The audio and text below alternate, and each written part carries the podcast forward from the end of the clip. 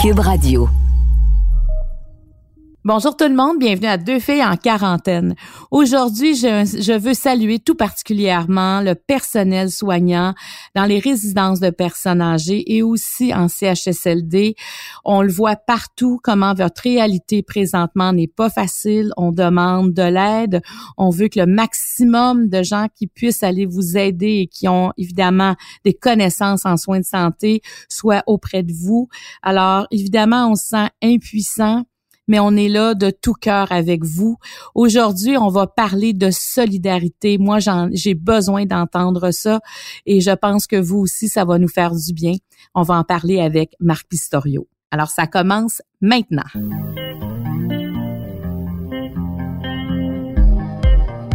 Pour vous accompagner pendant votre confinement, voici deux filles en quarantaine.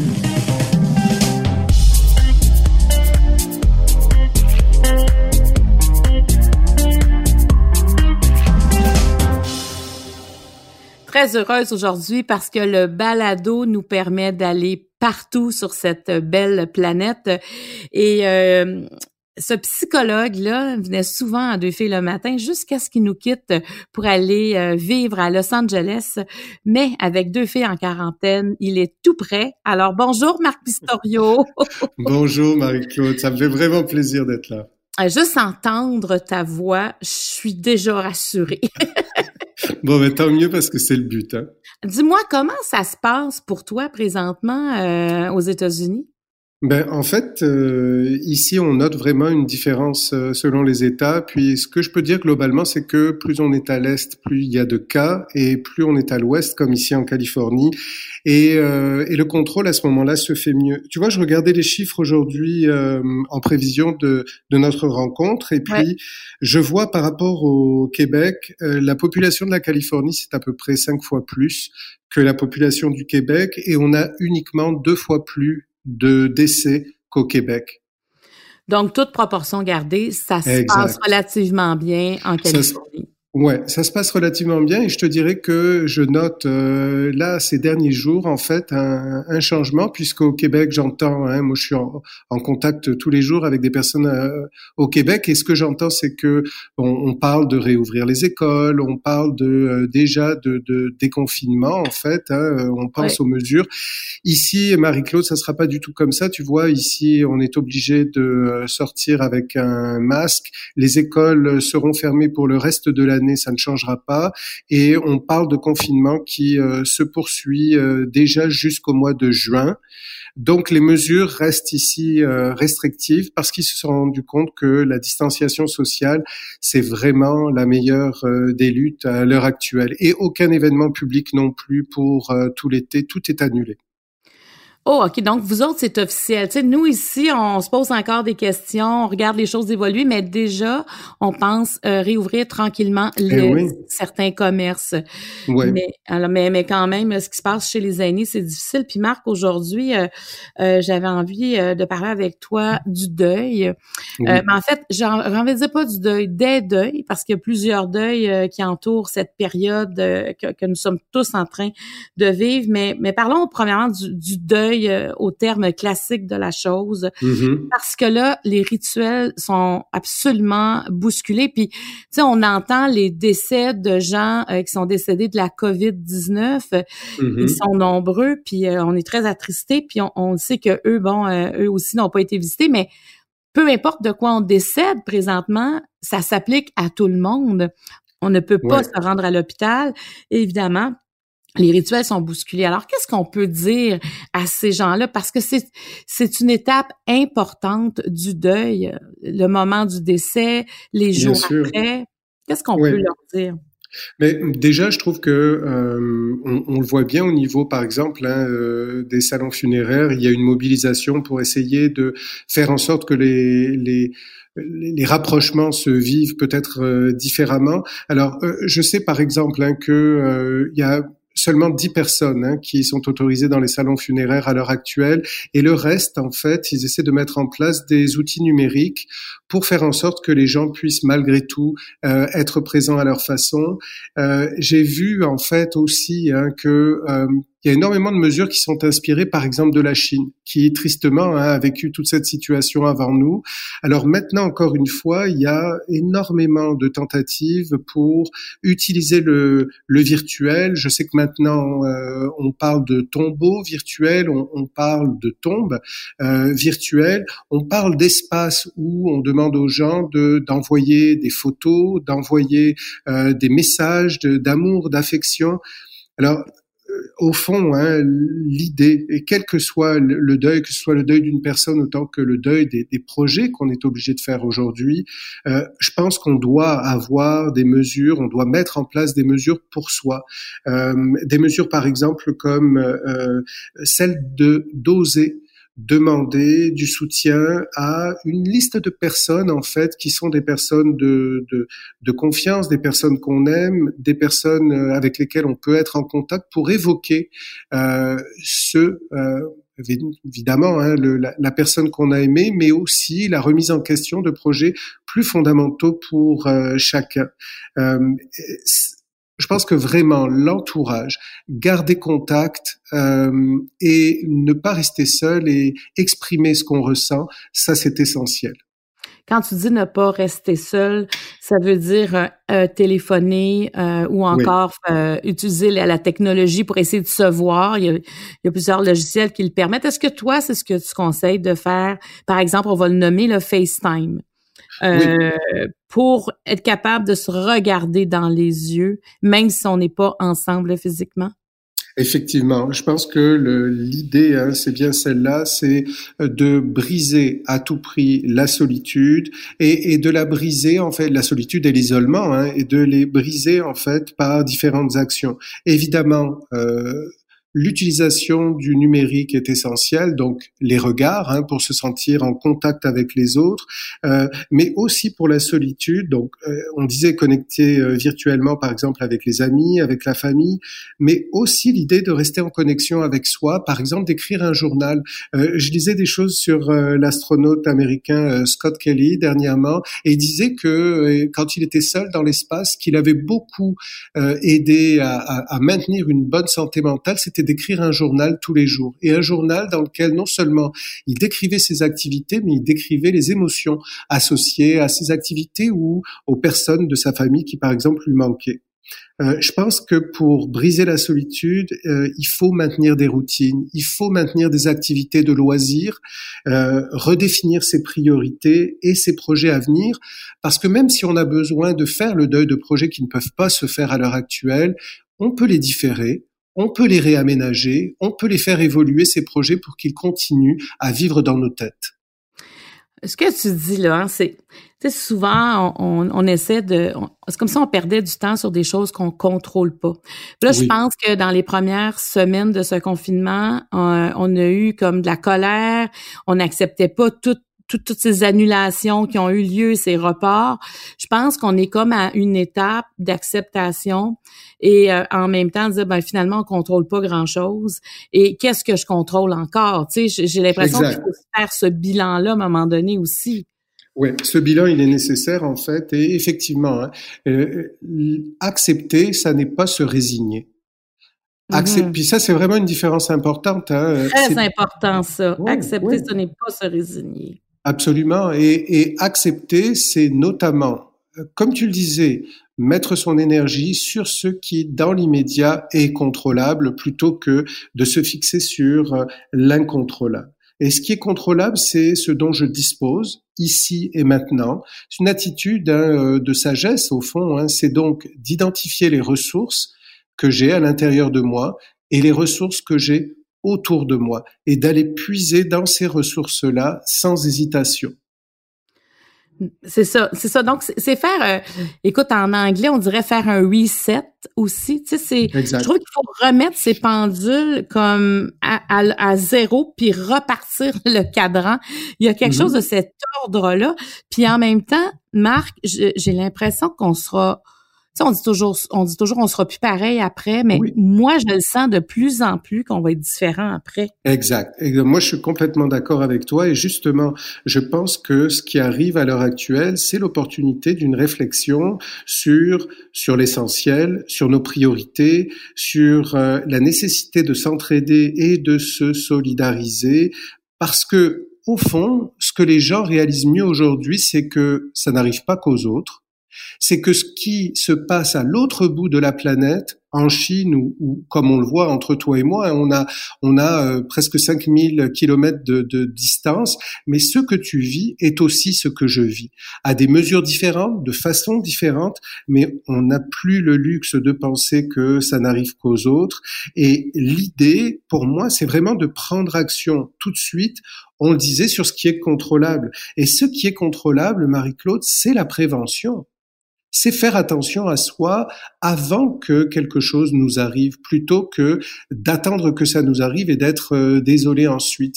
Tu sais, ici en Californie, en fait, étant donné qu'il y a des risques hein, de, euh, de tremblement de terre, tout le monde a un kit de survie de tremblement de terre. Donc, il faut faire la même chose par rapport au virus, c'est-à-dire par rapport à une situation où tout à coup je serai confiné et je perds la possibilité de mes libertés. Mais, mais ça, pour certains, là, c'est dur. C'est dur de passer au travers de ça. Oui, effectivement. du confinement. On n'est pas tous égaux, je trouve, devant le confinement. Euh, pour plusieurs, par plusieurs facteurs. Puis je trouve que ça paraît de plus en plus. Il y en a pour qui présentement on le sent. Il y a, il y a une détresse hein, quand on écoute nos mm-hmm. proches. Il y en a, il y en a quelques-uns, ça va pas.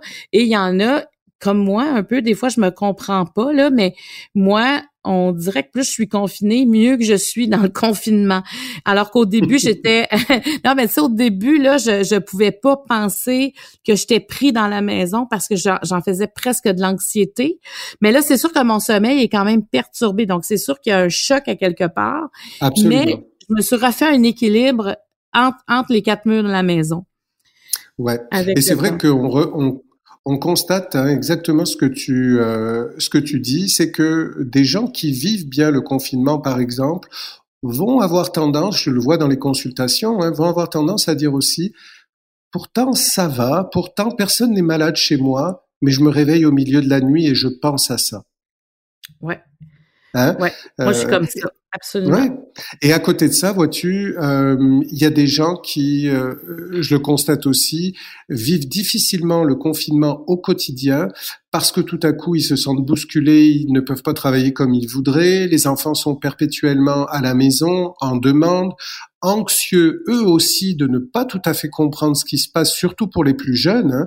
Un virus pour un très jeune enfant, tu sais, euh, c'est très abstrait. Il faut le rendre concret pour que l'enfant puisse appréhender ce que ça veut dire. Mais tout à coup, euh, des enfants qui, par exemple, sont à la maison et sont privés de contacts sociaux alors que c'est au cœur de leur vie, hein, cette socialisation, c'est extrêmement difficile. Et ce que je constate, c'est que les parents ont tendance à, s'ils n'harmonisent pas leur pratique éducative, s'ils n'ont pas de routine clairement établie, s'ils n'ont pas un partage des tâches aussi clairement établi, les parents se disputent, se frustrent, s'isolent euh, et tu vois, aux États-Unis, hein, on, constate notamment qu'il y a une, une recrudescence euh, des violences conjugales et des violences aux enfants. Ah, eh, mais, mais ça, c'est un point important. Important. Donc, ça, c'est le confinement qui provoque ça. C'est une colère, puis on, on, on, se défoule devant les personnes qui sont sur les personnes qui sont avec nous, dans le fond. Absolument, parce que en fait, euh, les gens qui ont peu de moyens de réguler et de se réguler émotionnellement, lorsqu'ils n'ont pas de moyens de fuite, lorsqu'ils n'ont pas de moyens d'évitement, mais ils explosent. Il y a quelque chose qui m'a frappé ici, hein, que je trouve extrêmement révélateur, parce qu'on sait que les États-Unis, c'est le pays des extrêmes. On a voulu fermer, puisque ça n'est pas un service essentiel, les magasins d'armes à feu en Californie, et ça a fait un tollé. Les gens se sont mobilisés, ont écrit au président de la République qui a ordonné à ce que les magasins d'armes à feu réouvrent, et les magasins ont été dévalisés, il y avait pénurie d'armes à feu. Ça, c'est ça, c'est incroyable. Donc, qu'est-ce que ça dit, ça? C'est qu'on c'est par rapport à, je sais pas, ces gens-là se sentent encore doublement confinés à cause de ça? C'est une liberté qu'on leur enlevait? Exact, une liberté qu'on leur enlève, une menace également, se sentent menacés, craignent d'avoir à se protéger dont ne sait trop quoi, hein, mais je me dis que des personnes confinées qui peuvent avoir hein, des difficultés psychologiques, qui vivent avec des enfants avec des armes à feu, euh, on comprend bien tout de même que les risques tout à coup viennent d'augmenter de façon exponentielle puisqu'il va y avoir un accès plus facile aux armes à feu.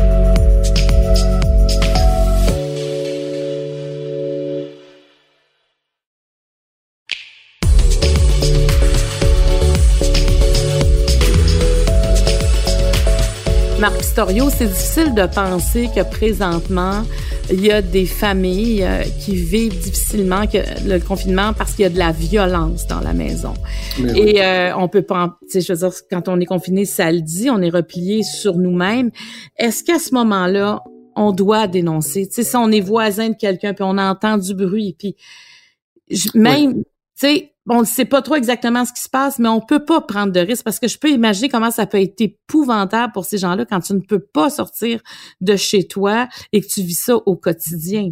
Absolument. Euh, il y a vraiment hein, ce, ce, ce, problème à l'heure actuelle que on, on, conseille, on demande aux gens de d'agir de façon préventive, même s'ils ne sont pas sûrs. Donc, euh, évidemment, hein, les personnes qui le vivent à l'intérieur d'une même famille, euh, d'appeler d'appeler le 911, d'appeler euh, les, de mobiliser les, les, autorités locales. Euh, encore que c'est un problème puisque hein, euh, un aspect de la violence conjugale, c'est la difficulté de dénoncer pour la personne qui est violentée. Hein. Mais l'approche, c'est une approche de prévention au même titre que le suicide, par exemple. L'idée, ça n'est pas d'être certain qu'il se passe quelque chose, c'est l'idée de nommer pour qu'on puisse intervenir de façon extérieure à la famille ou aux personnes euh, qui justement hein, pour lesquelles on craint pour elles, euh, intervenir pour prévenir. Donc on n'a pas besoin d'être certain, on a juste besoin de s'inquiéter, de soupçonner et de vouloir aider. Là, tu as mentionné le mot suicide. Et ça, je me demandais, euh, j'imagine qu'il y a des gens qui doivent penser à ça. Est-ce que ça peut arriver plus chez les gens qui sont seuls présentement?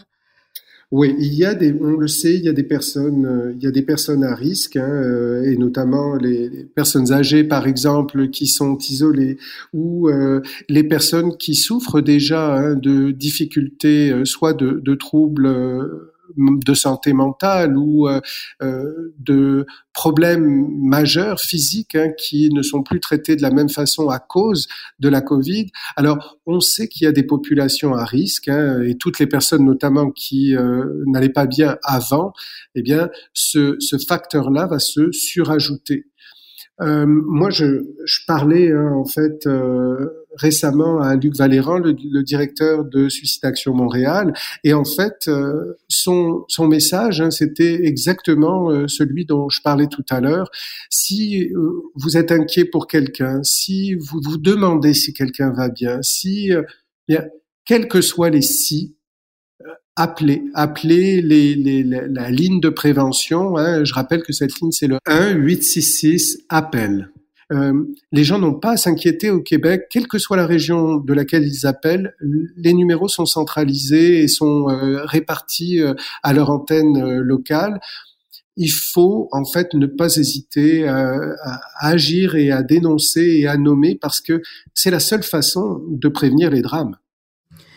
Mais oui, absolument. Puis ah, c'est tellement triste parce que tu sais quand quand t'es seul, c'est pour ça que c'est important d'appeler nos proches, puis c'est important de les voir avec les outils qu'on a maintenant pour se pour pour sentir s'il y a un problème. Puis comme tu le dis, on prend pas de chance. Il euh, y, a, y, a, pas de fausse alerte là-dedans parce que si on sait qu'on a appelé parce qu'on s'inquiète pour toi, ça peut aussi faire du bien de savoir que quelqu'un quelqu'un s'inquiète pour nous parce que je suis sûre qu'il y en a présentement qui disent ben moi, il pourrait m'arriver n'importe quoi, il y a personne qui s'inquiète. Bien sûr. Donc de se euh, sentir aimé ou entouré ou que quelqu'un se préoccupe de nous, je trouve que c'est c'est super important dans ces moments-ci. Absolument. Il y a une détresse, tu sais, à laquelle je, je pense aussi, Marie-Claude, qui est celle qui s'annonce au Québec de façon majeure, c'est celle des personnes en CHSLD. Ah oui. Parlons-en. Ça, c'est ça, c'est un drame là, que, que, que, nous sommes en train de vivre collectivement. Absolument. En fait, euh, à l'heure actuelle, on se rend compte que c'est la population euh, à risque la, plus grande. Hein. D'abord, il y, a plusieurs, il y a plusieurs facteurs, tu sais, parce que les personnes qui sont en CHSLD sont des personnes qui peuvent être en perte d'autonomie, et imagine qu'on se retrouve tout à coup dans des mesures de restriction, de distanciation sociale, avec des personnes qui n'ont pas les facultés cognitives d'analyser cette information, de la comprendre et de l'intégrer. Alors, euh, je parlais à des personnes qui travaillent dans euh, ces euh, CHSLD, notamment des pharmaciens, qui m'expliquaient que les personnes âgées, même si on essaie de mettre en place des mesures pour, par exemple, livrer leurs médicaments journaliers, elles ne comprennent pas, elles se présentent en, nombre euh, important dans la pharmacie du CHSLD. Euh, il n'y a pas de distanciation sociale réelle et c'est ce qui fait aussi qu'on a vu un certain drame au Québec avec euh, 85 personnes euh, d'un CHSLD décédées en un jour. Mais, mais c'est ça, c'est terrible. C'est terrible parce que bon, je veux que je veux qu'on les CHSLD effectivement, euh, c'est euh, on, dirait que ça prend une crise aussi grave que celle-là pour essayer de dénouer tout ce qui se passe là. Hein. Je pense qu'il manque de ressources, ça manque, il manque de sous. Pourtant, notre population est vieillissante et, euh, et, et comme société de pas prendre soin à, je dirais correctement de ces aînés, c'est inacceptable. Mm-hmm. Et euh, je voulais qu'on parle de ce mouvement de solidarité parce que moi, quand, j'ai entendu la conférence de presse, comme je pense deux millions de personnes euh, euh, samedi dernier, où justement Monsieur Legault parlait de, de, ce drame, puis lui-même comme Premier ministre, il en a parlé avec beaucoup d'émotion, puis il a dit c'est ça, on va changer les choses, ça n'a aucun bon sens. Je pense que ça a rassuré beaucoup de gens, ça leur a assuré beaucoup d'aînés. là, on a besoin de gens pour aller à leur rescousse, on a besoin de professionnels de la santé. Et c'est là que je, il y a quelque chose que je trouve beau dans cette crise-là. Puis je, mm-hmm. je trouve qu'on est rendu comme à l'étape de la solidarité. Je la sens encore plus que dans les premières semaines de confinement. Marc, je sais pas, dis-moi si je me trompe, parce que pour toi aussi, comme psychologue, c'est la mm-hmm. première fois que tu vis une telle crise. Mais on dirait qu'on a eu une phase axée sur nous-mêmes, nos petits besoins, comment je vais faire mon épicerie, mes gants, mon masque, qu'est-ce que je vais faire? Et là, c'est comme si on est assis chez nous, mais on regarde plus à l'extérieur, puis on a envie plus de participer à des chaînes de solidarité, de faire partie de la solution euh, pour nous sortir de, cette de cette de, cette crise là. Oui, effectivement, je pense que on, cette crise, hein, euh, malheureusement, en fait, c'est malheureux que ce soit fait dans ce contexte-là. Elle a élargi nos, nos, horizons, elle a élargi nos perspectives. On est tout à coup conscient de la réalité des autres et, il y a une espèce de compassion naturelle hein, qui se vit euh, aussi. Euh, on a euh, aujourd'hui en fait le sentiment que euh, on ne peut s'en sortir qu'en se mobilisant ensemble. Et tant mieux quelque part de réaliser que, tu sais, cette société qu'on a souvent dénoncée comme une société de plus en plus individualiste. Ouais. Aujourd'hui, on remet en question cet individualisme-là parce qu'on se rend compte qu'il ne peut pas être la solution. Moi, je pense que moi ce que j'entends c'est du c'est euh, c'est comme un baume à mes oreilles parce que je mm-hmm. trouvais moi qu'on prenait tellement une tangente de spécificité de chacun juste nous définir est-ce qu'on a un sexe ou tu sais est-ce qu'on est un homme une femme on est non genré moi je trouvais qu'on en fait je trouve qu'on devient tu sais petit petit c'est-à-dire qu'on on, on s'individualise tellement tellement tellement. Et et là je trouve que ça c'est pas que ça aura plus de sens mais ça sera plus ce qui est si important dans une société. Je pense que c'est sur le plan collectif. Est-ce qu'on est bien? Est-ce qu'on est là les uns pour les autres? Tu sais, quand on regarde le personnel de la santé qui travaille jour après jour, ces gens-là se mettent à risque. Il y en a qui tombent au combat aussi de ces gens-là. Et moi, je pense à eux à chaque jour. Puis à travers le monde, ça se passe. Mais il y a quelque chose de merveilleux là-dedans aussi. Pas de tomber au combat, mais d'être aussi solidaire. Non, mais c'est vrai qu'on est obligé, qu'on observe un mouvement du. C'est exactement ce que tu disais. Hein. Moi, je le résumerais en disant on passe du micro au macro. On considère euh, de façon plus globale maintenant euh, ce qui se passe pour nous, mais pour des gens hein, qui sont connectés dans les mêmes difficultés que nous.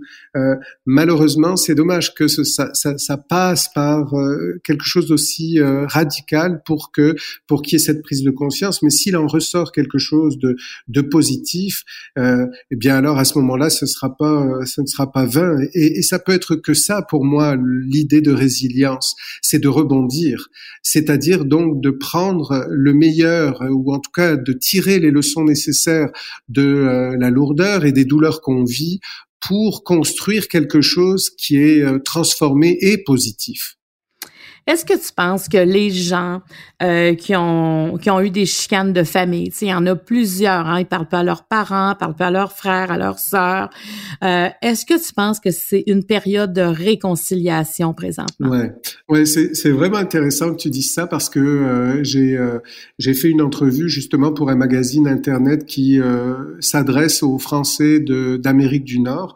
Et et en fait, ce qu'on constate, c'est que tout à coup, des gens, par exemple, qui vivent dans un autre pays, qui vivent dans une autre ville, euh, et qui n'auront pas accès à un accès physique aux membres de leur famille, tout à coup, ça a suscité des remises en question majeures. Et des gens qui ne se parlaient pas, qui ne se parlaient plus, ont au moins déjà commencé à envoyer un message en disant Est-ce que ça va? Est-ce que tout le monde est en santé? Et pour moi, ça, c'est le pas vers l'autre, c'est tendre la main vers l'autre. De cette question-là peut peut-être naître une nouvelle relation et euh, de laisser aller, laisser aller la noirceur, laisser aller ce qui nous assombrit et de passer à quelque chose qui est plus fondamental, qui est mais la suite. Qu'est-ce qu'on peut faire de la suite? Comment on peut construire dans la suite? Oui, parce que quand on devient tous aussi vulnérables face à l'invisible, il y a peut-être des conflits finalement qui prennent moins de proportions euh, qu'ils en prenaient avant euh, de vivre ce qu'on est en train de vivre. Bien sûr, écoute, on, est arrivé à, à, questionner des, des aspects assez, enfin, je veux dire qu'on n'a pas visité depuis longtemps, depuis peut-être la, la, deuxième guerre mondiale, qui était bien, on a tant de personnes âgées, on a tant de personnes plus jeunes, on a tant de respirateurs. Euh, à qui on le donne, à qui on l'attribue. Et en Italie, hein, moi j'ai de la famille qui euh, est encore là-bas, mais j'ai appris que à partir du moment où les personnes étaient âgées de 70 ans et plus, s'il y avait un choix à faire, le respirateur allait au plus jeune, pas au plus vieux. Alors on comprend, on comprend hein, qu'est-ce qui peut amener à considérer les choses de, de cette façon-là. On comprend la logique, mais on est dans une logique assez radicale de vie ou de mort. On n'est plus en train de parler de quelque chose de superficiel ou de léger. C'est vrai ce que tu dis, Marc Pistorio. Il y a, il y a, on est dans la, dans la vraie affaire. Hein? Ah oui sais, à chaque jour ici, un point de presse de notre premier ministre, la ministre de la Santé, le, directeur national de la santé publique, puis c'est toujours à 13 heures. C'est un rendez-vous qui est statutaire. j'ai moi, ça me fait du bien quand je regarde ce point de presse-là. J'ai l'impression qu'on est tous ensemble au Québec à, faire la même chose au même moment, puis à réagir de la même façon. Et cette collectivité-là, moi, ça fait longtemps. En fait, je n'avais jamais, je dis ça fait longtemps, j'ai jamais senti ça aussi fort que ça. Euh, dis-moi, mm-hmm. Marc, qu'est-ce qu'est-ce que tu as envie de dire en conclusion aux gens, pour ceux, euh, ben pour tout le monde, parce que moi aujourd'hui ça va bien, puis ça se peut que demain ça aille pas bien. Je trouve que on est, moi je suis beaucoup plus en dents de scie que d'habitude. Euh, j'ai l'impression qu'on est beaucoup comme ça, mais il y en a pour qui euh, ça, ça va plus bas que pour d'autres. Qu'est-ce que tu as envie de leur dire?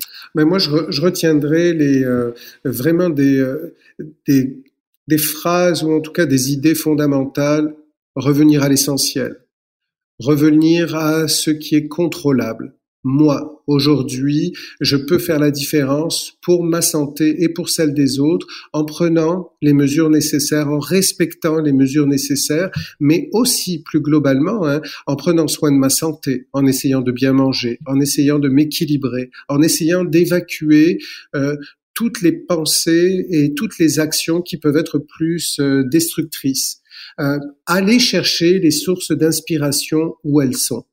Euh, se faire des rituels en fait et rester en contact avec euh, l'espoir, avec euh, l'optimisme, parce que ça fait une différence. On connaît le pouvoir de la pensée sur son propre corps, mais aussi sur ses actions, sur ses comportements. Euh, donc, allez chercher l'inspiration là où elle est et faites-vous une boîte à outils. Euh, des images, des euh, qui comptent pour soi et euh, qui sont immuables, c'est-à-dire donc de pouvoir évoquer en soi des lieux, des relations, des sourires, des regards qui nous ont fait du bien et qui sont encore et toujours disponibles en soi et dans nos mémoires. Ah, c'est beau, hein, comme elle, même aller chercher un album photo, regarder des photos, des beaux moments. Des photos, des livres, oui, tout à fait, des conférences, il y a toutes sortes de matériel disponibles sur Internet. En, en parlant de livres, Marc Pistorio, est-ce que tu en auras un prochainement? Est-ce qu'on pourrait te lire? oui, alors moi, en fait, ma, ma petite contribution, euh, c'est que j'écris un livre en ce moment sur l'éducation des enfants que mon éditeur et moi-même avons décidé de différer parce que euh, moi, depuis des années, j'écris sur Facebook des textes que, que j'offre comme des réflexions sur sur soi, sur euh, des, des, des, phrases inspirantes, livrées aux gens ce que moi j'ai compris de ce que j'observe.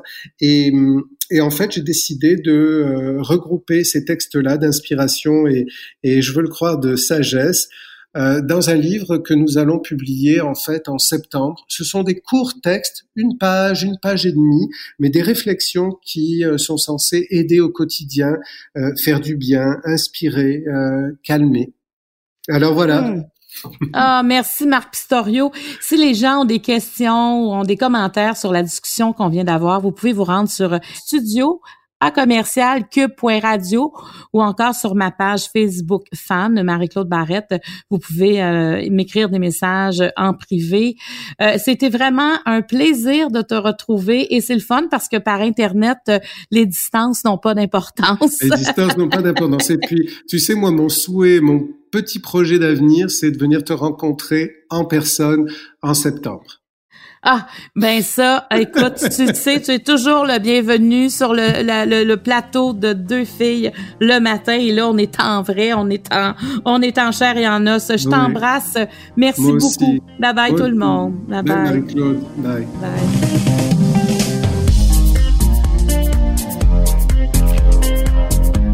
Je tiens à remercier toute l'équipe qui nous permet de réaliser ce balado. Producteur au contenu Jean-Philippe Lavallée, à l'animation moi-même Marie-Claude Barrette, l'équipe de Cube Radio avec le monteur Philippe Séguin et le chef réalisateur Bastien Gagnon La France. Deux filles en quarantaine est une production de Cube Radio.